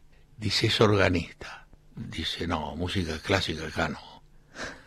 él creyó que el órgano tenía referencia al... Bueno, Solamente música clásica. eh, bueno, eh, bueno. Estábamos hablando del Fontana Show, entonces, de los albores. de lo- ¿Cómo lo estructuró? con estas sugerencias de Migré, de Coronato Paz, de Hugo Moser? No, ellos no tenían ninguna línea. Ellos me aportaban lo que mejor tenían en cuanto al tipo. Abel Santa Cruz escribía con cuatro máquinas al mismo tiempo. Tenía cuatro máquinas de escribir funcionando, una con una obra de teatro, una con una novela, otra con un artículo para el, gráfico y otra por ahí estaba el, el Fontana. Y él cuando se cansaba de una agarraba la otra. Lo que era el ritmo de Abel era no parar. Después Coronato Paz, que fue el que me puso cacho, eh, que fue el que popularizó, este, no que popularizó, yo traje a mi mamá acá cuando debuté en el Relámpago y este me acompañó a sacar a mi mamá de barracas y todo, era un problemón. Entonces le digo, mamá, te voy a presentar al señor Coronato Paz, que es el, el el autor del Relámpago y el hombre que, que me dio la, la, titularidad, la posibilidad de estar. Entonces mi mamá le dice, ah, mucho gusto, señor. Muchas gracias por lo que está, lo que está haciendo con Cacho. Y a él le, le quedó ese Cacho. Porque Coronato era un hombre que para no perderle el ritmo a la vida, él vive en Ituzaingó, y en lugar de venir en auto iba en tren y en su en cualquier lugar donde podía escuchar cómo cambiaba el giro de los de la de, de la, la, la, no la no solamente las voces cómo iba girando el idioma del pueblo para ir interpretándolo con sus personajes entonces ese cacho que salió así a él le quedó y en el otro programa yo ya tenía un diálogo con un actor donde el tipo me decía, porque usted sabe, Cacho Fontana, que... Y ahí y le yo- quedó. Y ahí quedó. Y yo le digo, mire, Coronato, párelo el tema, porque Cacho es lindo siendo joven. Cuando sea mayor, si me siguen... Usted haga esto hoy. Y sigue siendo cacho. Sí, y sigo siendo Cacho y, me, y ahora me gusta más, más que, que antes. Le voy a pedir cerrar la entrevista Sí. con un anuncio comercial. Así escuchamos al, al cacho de siempre, al que recordamos. Bueno, eh, he tenido más que anuncios, diríamos que eran frases, porque nadie uno hizo to- solamente uno, ¿no? Eh, yo, la voz de uno, no. Era la voz, el tipo eh, de, de entonación, la dicción y además el texto. Si le voy a confesar, Sí. yo le pediría que diga el famoso con seguridad, Con seguridad. porque es, Usted sabe, es lo que yo no, recuerdo eh, claro. de siempre. No, pero además voy, yo voy a todo el país y la gente que quiere quedar bien, no bien conmigo, sino eh, mencionarme y decirme, eh, Cacho, yo lo conozco a usted, en vez de decirme Fontana, me mide y me dice con seguridad, que era como, que es más que El Diodol pregunta. el Diodol pregunta. exacto. Dígamelo, cacho. Bueno, con seguridad. Con seguridad, Cacho Fontana, qué maravilla. 19.26 en nuestros relojes, ahí escuchando el relato de Cacho, de la historia del Fontana Show, de la historia viva, de lo mejor que nos pasó en la radio. Gustavo, nos queda un montón todavía para compartir, ¿eh? Sí, señor, y algunas cositas que se desprenden de, de esta otra clase que, que acabamos de, escuchar.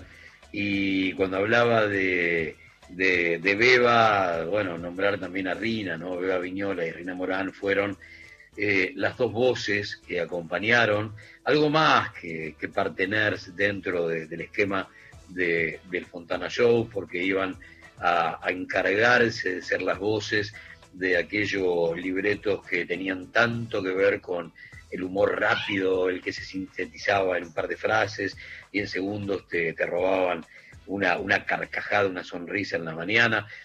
Libretistas, dijo Abel Santa Cruz y Miguel Coronato Paz, es estar hablando de los dos tipos más grandes que en ese momento contaba la radio para poder libretearte. Estamos hablando en el caso de, Abel Santa Cruz, quien con Julio Porter hacían los libretos de los diálogos de Discépolo con Mordisquito y si sigo la lista, este, no termino más, eh, siguiendo por películas y, y por otros programas, programas de televisión, desde Jacinta Pichimahuida hasta, bueno, ese era el enorme Abel Santa Cruz.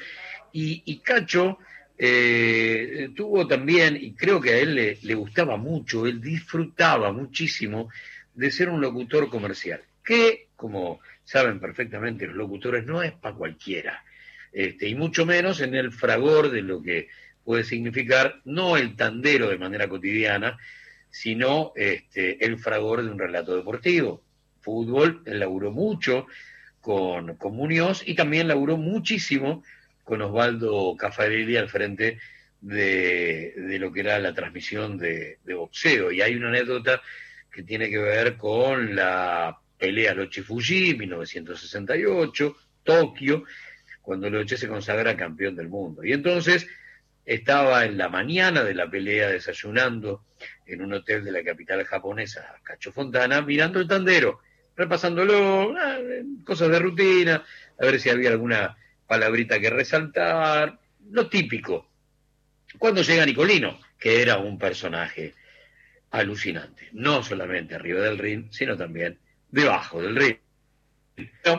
Eh, y le dice, ¿qué estás haciendo? Ah, mira, repasando, acá tengo una frase, en realidad son dos, dos frases de Peñaflor. Peñaflor era el gran sponsor de, Nicolino, la bata celeste y blanca, Nicolino Loche Peñaflor Argentina. Eh, ay, ¿por qué dos? Bueno, una por si perdés y la otra por si ganás. Y Nicolino le arranca del tandero la frase de por si perdés, se la rompe en mil pedazos y le dice, Cacho, si esta noche ganamos, ¿qué haces con esto? Y Fontana se volvió loco. ¿Qué hacía para esa radio que tenía tanto que ver con el libreto, donde no se podía improvisar una coma? ¿Qué hacía si Nicolino perdía? Pero así era Nicolino. Y así era ese momento tan irrepetible y, si querés, tan, tan entrañable de todo el planeta en la década del, del 60, donde ese tipo de cosas eran, qué sé yo, el pan nuestro de, de cada día, el juego de dame que te rompo en mil pedazos esa frase. Pasó Cacho Fontana, Mm, seguramente lo vamos a tener un montón de veces más, porque él y qué sé yo, 10 o 15 voces resumen perfectamente, Eddie, 100 años de radio en la Argentina. Qué maravilla. Vamos a hacer una pequeña tanda. Cuando volvamos seguimos. Tenemos más cosas para compartir en un siglo de radio. Próximo programa. Bazar de los Milagros con Claudio Parisi, Néstor Hugo Rodríguez y Lito Nevia. Volvió la pasión. Volvió el fútbol. Y el seleccionado de especialistas solo juega en la radio pública. Relatores y Pasión Nacional te acercan la Copa Libertadores. Próximo martes, desde las 21 en vivo para todo el país, Binacional River. Relata Jorge Arcapalo, comenta Gustavo Ger. Relatores Pasión Nacional. El fútbol ya tiene equipo.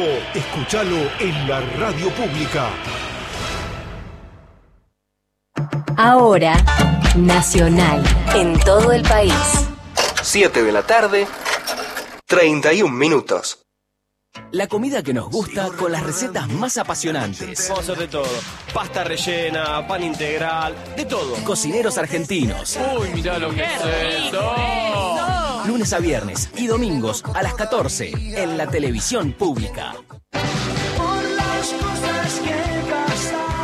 Gracias a Abel Pintos por elegir la radio pública para emocionar a todo el país. A la victoria desde Tunuyán, Mendoza, escuchando al más grande. Somos seguidoras de este Federal Entre Ríos. Gracias, Nacional. Quiero agradecer a la Radio Nacional por pasar en recital a Abel Pintos. Gracias por poder escucharlo por la radio. Un sonido muy bueno y al no poderlo ver por streaming, la verdad que fue buenísimo de poder escuchar la canción. Gracias, Radio Pública, por Abel Pintos. Te amo, Abel, te amo.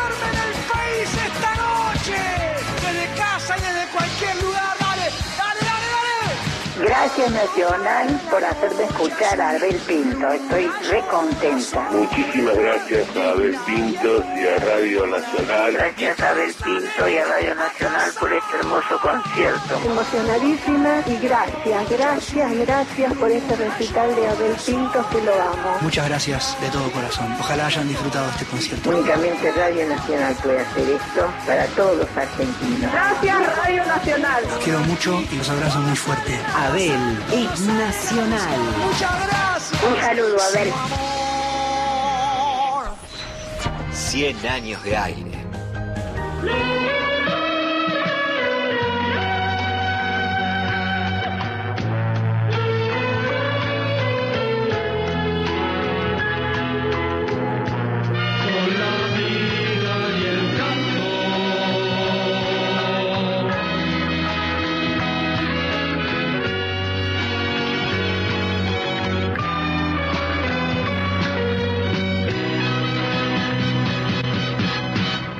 La vida y el canto. Un siglo de radio por Nacional, la radio pública. 7 de la tarde, 33 minutos, seguimos en Nacional AM870 en un siglo de radio y nos ponemos en contacto con la historia de las radios de toda la Argentina a través de nuestros compañeros y compañeras de Radio Nacional. Hoy, desde la provincia de Chaco, desde LRA 26, en Resistencia, recibimos a María Blanca de la Riega, trabajando en Radio Nacional desde agosto de 1987, 33 años de, de, recorrido. María Blanca, bienvenida. Recién escuchábamos a Cacho contando sus primeros días en la radio. Tal vez podemos empezar preguntándote esto, ¿no? ¿Qué recuerdos de infancia tenés de la radio y cómo fueron tus primeros días? Si te acordás de tu primer día ahí en la radio. Acá estamos con Gustavo Campana. Mi nombre es Eddie Babenco. Bienvenida. ¿Qué tal? Bueno, muchas gracias por, por esta bienvenida. Me, pan, me pone muy, muy contenta estar con ustedes y mientras esperaba la llamada pensaba, ¿no? Que siempre suelo comparar la, el trabajo de, de locución con cualquier tipo de eh, trabajo artístico, porque en definitiva es eso, pero básicamente lo suelo comparar con el trabajo de actores y actrices o de quienes cantan. En, en, el caso de los actores y actrices, viste que siempre es como que el debut se da con, con aquella famosa frase de la mesa está servida, es como para arrancar. Y bueno, y en el caso mío arranqué diciendo datos del tiempo, en ese entonces, 1987, había teletipo, mirá, mirá qué antigüedad, ¿no? Eh, entonces leíamos el cable todas las tardes se, leía el cable de la cotización del dólar, una novedad. Siempre la gente estuvo preocupada por el tema del dólar. Y, y bueno, y pasaron 33 años. Estos 33 años, el día exacto, los viví de una manera diferente porque obviamente estamos en pandemia, estoy trabajando desde casa, así que pero la radio siempre tiene esa, esa mística, ¿no? Esa, esa magia, como se suele decir, aunque parezca una palabra repetida, y, y bueno, disfrutando mucho de, de esto, de esto que es una profesión hermosa. Diferencia blanca del sonido radial, eh, sobre todo de Radio Nacional, de hace 33 años, si ya eh, la radio comenzaba a dejar de ser una radio solemne, seria. Si ya comenzaba el sonido de, de, Radio Nacional a mixturarse con el sonido del resto de, del dial, a hacer actualidad, a hacer entretenimiento. Eh, ¿Qué recuerdos tenés de esa radio modelo 87? modelo 87. Este, hmm. Claro, se podría decir que yo también soy modelo 87, ¿no? eh, sí, en ese momento eh, todavía existía un poco esa, esa solemnidad, ¿no? Claro. Que, que de a poco la fuimos este, superando, porque en definitiva eh, son estilos, son, son tiempos, son épocas, y creo que eh, la frescura que tuvimos eh, siendo jóvenes en ese momento eh, le sumó esa cosa de, de un poco de desparpajo también, ¿no? Este, y por supuesto que con el transcurrir de los años creo que todos fuimos adquiriendo eh, lo que en música se llama tener tu sonido, tu propio sonido, ¿no? Eh, quizás en un principio uno tiene como referencias de lo que es la locución, incluso este, tomábamos como referencia a las personas que ya estaban trabajando desde hace mucho tiempo atrás en, la radio, y sin embargo creo que con el transcurrir del tiempo, eh, en mi caso, ¿no? Fui adquiriendo eso que te digo, un, sonido, una manera de, leer, porque en definitiva también el trabajo de locución es ese, leer un texto, ya sea una noticia o, o lo que fuere, y, y poniéndole cada uno su, su propia su propia manera, su propio acento, su impronta y, y superam, superamos eso, ¿no? Esa cosa solemne que, que por supuesto pertenece a un tiempo, a un tiempo lejano y, y en este momento incluso creo que con los años, en el caso mío, este, fui adquiriendo un poco más de caradurismo todavía para decir ciertas, claro, ciertas palabrotas por ahí. Eh, claro, porque en otro tiempo, imagínate, veías la palabra, por, por, por, ponerte un ejemplo de hace un par de días, eh, vieron que Bolsonaro, el presidente de Brasil, este, emplea un término que traducido quedó como cagones, ¿no? Claro. y bueno, y en otro tiempo capaz que te daba como una cosita de, de vergüenza decir son unos cagones, pero en este momento uno lo dice libremente y por supuesto que permítanme el término, no es que nos pasamos puteando todo el tiempo, tampoco. Pero... No, hay cosas que son irreemplazables, Blanca, y hay palabras que... Es que se me ocurre, se me ocurre pensar en este momento en, en el gran Fontana Rosa, ¿no? Este, Eh, hay claro. palabras que, que no las puedes reemplazar. Entonces, Sí, bueno, cierto. hay que decirlas libremente, con, con, con eso, con frescura y, y con convencimiento también, ¿eh? Sí, porque si no podemos caer en el riesgo, a ver, de, de- hay, hay formatos nuevos que intentan a veces suavizar desde el envase el contenido Claro. viejo. Por ejemplo, eh, una cosa es decir eh, posverdad o fake news, pero mentira, tiene una sonoridad No, no, Es seguro. irrasable.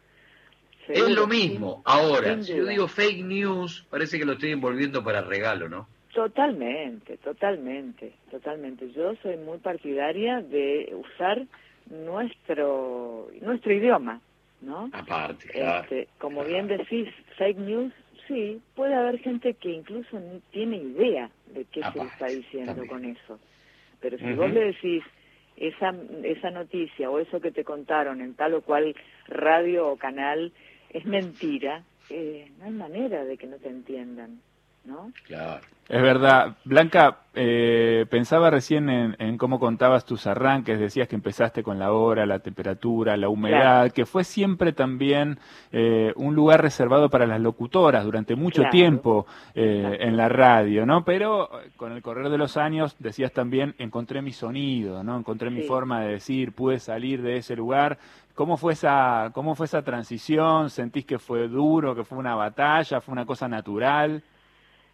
Mira, en el caso mío, creo que se fue dando de manera natural. Eh, quizás contribuye el, dato de que en Radio Nacional Resistencia, en este momento por lo menos, eh, somos todas voces femeninas, somos locutoras todas, las que estamos trabajando desde hace mucho tiempo. Y debo, debo decir que con las personas que trabajé, hombres digo, eh, porque he trabajado por, por fuera de Radio Nacional Resistencia también, eh, viste que en los tiempos de, de escasez generalmente nos repartimos en- entre el trabajo fijo de, en mi caso, Radio Nacional y otras emisoras. Pero mm, afortunadamente yo no tuve eh, ningún problema. Sí, por supuesto que quizás si lo vemos desde un lugar así de crítica mm, más fina, eh, capaz que sí, que me tocó eh, intervenir menos, pero nunca tuve, nunca tuve problemas, siempre me sentí valorada y, y cuidada también, ¿no? Muy bien. Gustavo, ¿estás por ahí? Sí, señor, claro que sí. Quería preguntarle a, a Blanca, después de, bueno, todavía continúa eh, Chacó con, con, con, mucho cuidado especial en el tema coronavirus, la cosa fue por ahí un poco más compleja hace, sí. hace un mes, un mes y medio, mm. pero si, si te tengo que pedir una especie de informe de la situación, de cómo está la cosa, eh, cómo sería eh, el, el, el, tono del relato y el contenido si en este momento estaríamos sintonizando resistencia y queremos saber cómo está el Chaco en materia de coronavirus. Bueno, en, mate en materia de coronavirus estamos como, como muchos otros lugares del país, lamentablemente hay muchos casos, incluso ahora comenzaron a, a aparecer casos en el interior de la provincia. Eh, obviamente en el Gran Resistencia, en el centro, hay circulación viral desde hace mucho. Y me acuerdo de, de lo que había notado como, como, un detalle, ¿no? Este, el ministro Ginés González García, él decía, yo no puedo creer este, que todavía sigan con la costumbre, porque aquí en Chaco y en toda la región en, en realidad, en Corrientes, en Formosa, tenemos la costumbre de darnos dos besos. Dos besos. Sí, Entonces sí. Ginés González García advertía eso como una cosa, de, no puede ser que sigan dándose dos besos. este, pero sí, por ahí se nota, se nota cierta, cierta, cierto relajamiento en los cuidados en algunas personas, en algunos sectores. Eh, de todas formas, creo que el, el coronavirus nos atraviesa a todos, eh, a todas las provincias. Hay, eh, de hay lugares que están más complicados. Nosotros creo que superamos ese primer momento en el que eh, el gobernador Capitanich, me acuerdo que, que estaba en una, en una videoconferencia con el presidente, con Alberto, y decía, estamos haciendo todo lo que hay que hacer y sin embargo me, me, me siento como algo, no, no, no recuerdo la, la, la, expresión exacta, pero decía algo así como que se sentía que todavía era el, el, peor alumno de la clase, ¿no? Como si no estuviésemos haciendo todo lo correcto. Es más, en algunos medios nacionales, cuando tuvimos un, un momento crítico de casos, este, de algún modo se nos, se nos mostraba como los desobedientes de la clase, ¿no? Este, los desobedientes del curso. Sin embargo, eh, hay de todo. Hay, muchísima gente que se está cuidando, extremando los cuidados como corresponde.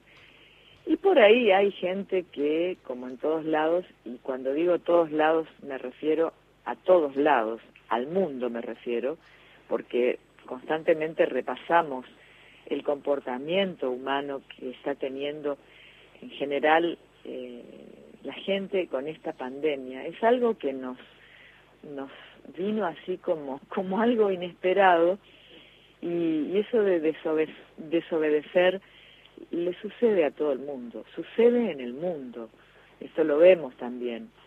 Eh, siempre, siempre destaco eso, que, que por ahí conviene mirar cómo suceden las cosas en el resto del mundo, de algún modo como para tener una mirada un poco más eh, amorosa con respecto a nosotros como sociedad. Y entonces, uh -huh. eh, en este momento son seis meses, y por supuesto que hay cansancio, eh, por supuesto que hay ganas de tirar toda la mierda, permítanme el término, sí, sí. este pero así también hay mucha gente que, que está trabajando. Acá el sistema de salud pública realmente tiene, tiene un, laburo extraordinario en equipo, por supuesto, y, y bueno, la vamos llevando. Muy bien, está perfecto. Bueno, María Blanca de la Riega, qué placer eh, tener este rato para, para poder charlar, para que nos cuentes un poco también de la realidad y la historia del RA 26 Resistencia. Eh, te mandamos un beso gigante y estamos siempre en contacto. Bueno, muchas gracias por, por pensar en mí. Los, los abrazo con muchísimo afecto y, y un, un lujo, una alegría formar parte de la radio pública. Qué maravilla. Un beso grande. Muchas gracias. Un abrazo, gracias. Hasta luego. Ahí estaba Hasta entonces. prontito. Desde Resistencia, María Blanca de la Riega.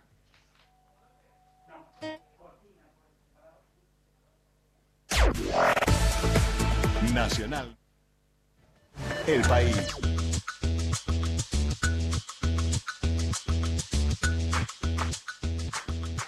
Muy bien, nos quedan 13 minutos, Gustavo, 13 minutos para seguir compartiendo un poquito más de esto de lo que veníamos charlando, un poquito Omar Serazuolo y un poquito también empezar a, a despedir ¿no? a estos dos programas que fueron protagonistas estas últimas dos semanas. Tres voces. Arrancamos por Aliberti Downes, Anticipos, Continental 81-83, mostrando que estaba naciendo un formato distinto. La dictadura comenzaba a resquebrajarse, estaba muriendo la plata dulce, y entonces la cosa tras el cierre del BIR comenzaba a mostrar muchos problemas. Las devaluaciones del CIGOT en tiempos de viola, también comenzaban a quitarle poder de fuego a la dictadura, que tendrá el golpe dentro del golpe sobre finales de ese año, cuando Galtieri terminó con viola y, bueno, después Malvinas, y en el post-Malvinas la apertura democrática y las elecciones del 30 de octubre de 1983. Abro paréntesis, también cuando nos vayamos acercando a esa fecha vamos a estar recordando aquel, aquel momento tan particular, pero vivido a través, por supuesto, de la historia de la radio. Y la otra voz, la de Omar Serazuolo, el otro programa, El Tren Fantasma. Hoy escuchábamos a Daniel Morano, La Cosa Nació sobre mediados de los 70 por AM, después el paso a FMR, y ya cuando llegaron los primeros años de, de la década del 80, consolidado a través de la frecuencia modulada, empieza a marcarle el ritmo a todos los demás. Maestros sin aula, si querés, sin proponérselo, estaban construyendo el sonido del futuro. Así que vamos a despedir a las tres voces, las que nos acompañaron durante estos dos fines de semana, estos dos domingos, arrancando por Omar, pero esencialmente por ese otro Omar, no el del tren, sino el tipo que generalmente le ponía voz a la poesía o al relato folclórico, Omar Serazuolo.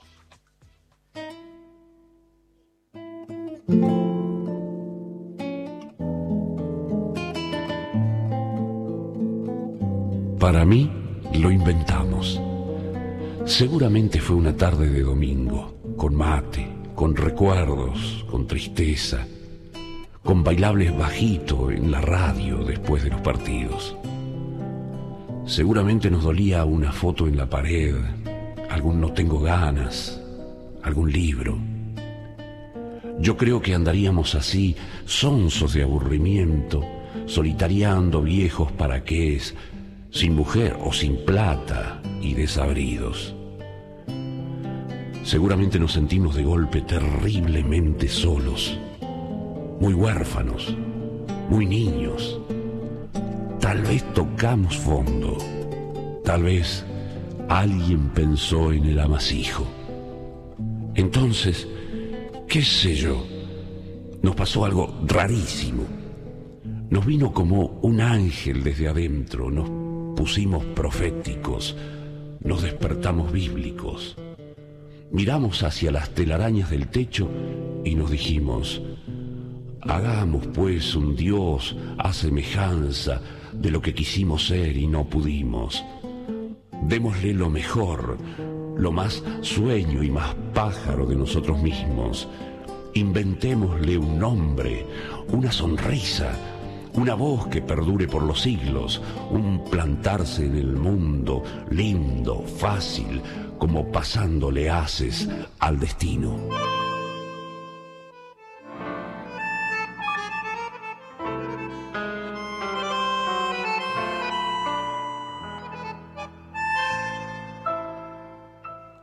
Sus ojos se cerraron y el mundo sigue andando. Su boca que era mía ya no me besa más. Se apagaron los ecos de su reír sonoro y es cruel este silencio que me hace tanto mal. Y claro, lo deseamos y vino. Y nos salió morocho, glorioso, engominado, eterno, como un dios o como un disco. Las lágrimas trenzadas se niegan a brotar y no tengo el consuelo de poder llorar. Porque tus alas tan cruel quemó la vida y porque esta mueca siniestra de la suerte quise abrigarla y más pudo la muerte. Como me duele y se ahonda mi herida. Yo sé que ahora vendrán caras extrañas. Con su limosna y alivia mi tormento. Todo es mentira mentira es el lamento. Hoy está solo mi corazón Se entreabrieron los cielos de costado y su voz nos cantaba, mi Buenos Aires querido. Eran como las seis, esa hora en que empiezan los bailables y ya acabaron todos los partidos. Que al rodar empedrado es un beso prolongado que te da mi corazón.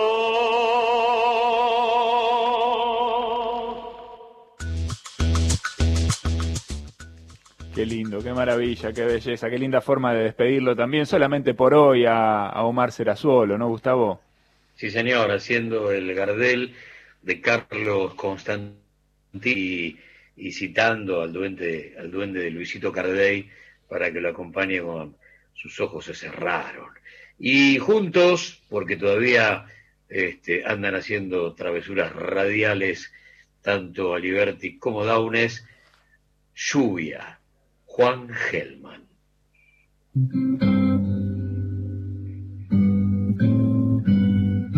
Hoy llueve mucho. Mucho. Mucho. Y pareciera que están lavando el mundo.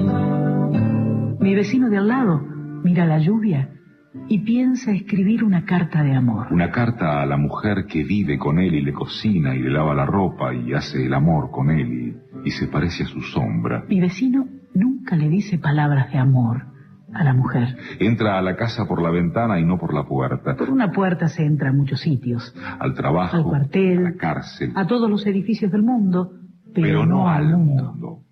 Ni a una mujer. ni al alma. Es decir, a ese cajón o nave o lluvia que llamamos así. como hoy, que llueve mucho y me cuesta escribir la palabra amor. Porque el amor es una cosa y la palabra amor es otra cosa. Y solo el alma sabe dónde las dos se encuentran y cuándo y cómo. Pero el alma, ¿qué puede explicar? Por eso mi vecino tiene tormentas en la boca, palabras que naufragan, palabras que no saben que hay sol porque nacen y mueren la misma noche en que amó. Y dejan cartas en el pensamiento que él nunca escribirá. Como el silencio que hay entre dos rosas. O como yo, que escribo palabras para volver a mi vecino que mira la lluvia, A la lluvia. a mi corazón desterrado.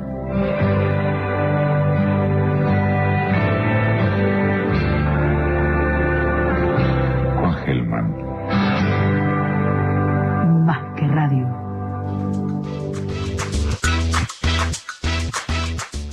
Muy bien, ahí están entonces Aliberti y Liliana Daunes. Qué, qué repaso el de hoy. Omar Serazuolo en todas sus facetas, ¿no? El delirio catódico y, y rockero del tren fantasma y, y la presencia profunda, ¿no? De la poesía, el campo, el tango, como escuchábamos recién de, de Omar Serazuolo, el coraje, la valentía de esa dupla que, que pasaba recién, Aliberti y Daunes, ¿no? En, en el programa Anticipos un poquito de estos secretos argentinos, ese repaso y Cacho Fontana, siempre Cacho. No, la verdad que nos dimos muchos lujos hoy, muchos gustitos, Gustavo, y además tenemos una promesa para la semana que viene. Vamos a estar durante dos horas recorriendo 1981-2020 de Víctor Hugo Morales en la República Argentina. El primer relato de Víctor Hugo como relator suplente en, o número dos, si querés, relator suplente de Rousselot y número dos de lo que era el equipo de, Radio Colonia, fue aquí en la República Argentina, en la cancha de, de Independiente. Y por supuesto el, brillo que tuvo hasta, hasta llegar aquí en 1981 para ser parte de aquel equipazo de por 80 que también fue una gran revolución que cambió para siempre el relato deportivo en la, en la República Argentina. Pero no solamente el relato, cambió un montón de cosas en la previa y en el post partido, donde entre otras muchas revoluciones, en función de ser segmentos que jamás se habían escuchado en una transmisión futbolística, uno lleva en el corazón cada loco con su tema, que era todos los compañeros que formaban parte de la transmisión, señores, micrófono abierto, composición tema libre, y hablar de lo que quieran, de un libro, de una película, de un programa de tele, de una canción, de lo que sea. Y eso, aunque parezca mentira, en aquel momento era absolutamente revolucionario. Se estaba metiendo un periodista deportivo ligado al mundo del fútbol con un tema, qué sé yo, no sé, de Víctor Heredia, con un libro que acababan de leer y todavía, todavía estaba la, la dictadura dando vueltas. Vamos a, a, estar escuchando aquel, uno de los dos goles de Brindisi en aquel primer partido en el Talleres Boca, donde él dice lo único que separa al ídolo de su hinchada es el alambre, a desalambrar.